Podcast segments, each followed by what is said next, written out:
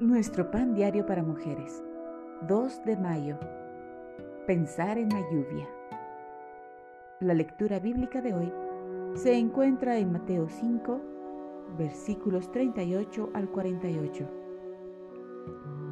Mateo 5, 45 dice, Vuestro Padre que está en los cielos, que hace salir el su sol sobre malos y buenos, y que hace llover sobre justos e injustos Mientras las lluvias torrenciales golpeaban las petunias que acababa de plantar, sentí pena por ellas.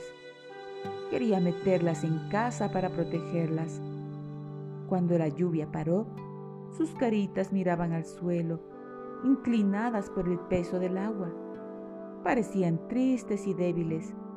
Sin embargo, a las pocas horas, se reavivaron y levantaron la cabeza hacia el cielo al día siguiente estaban derechas, firmes y fuertes.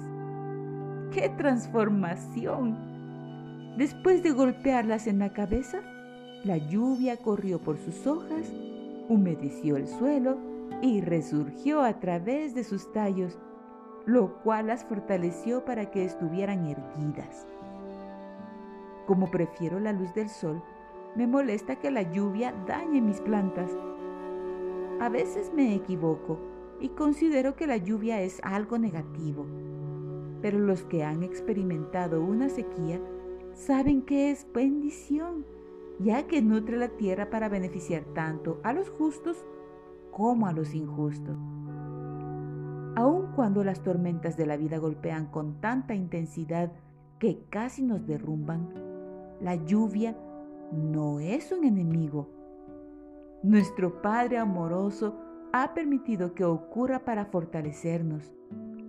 Él utiliza el agua que nos azota exteriormente para que maduremos por dentro y podamos pararnos firmes y fuertes.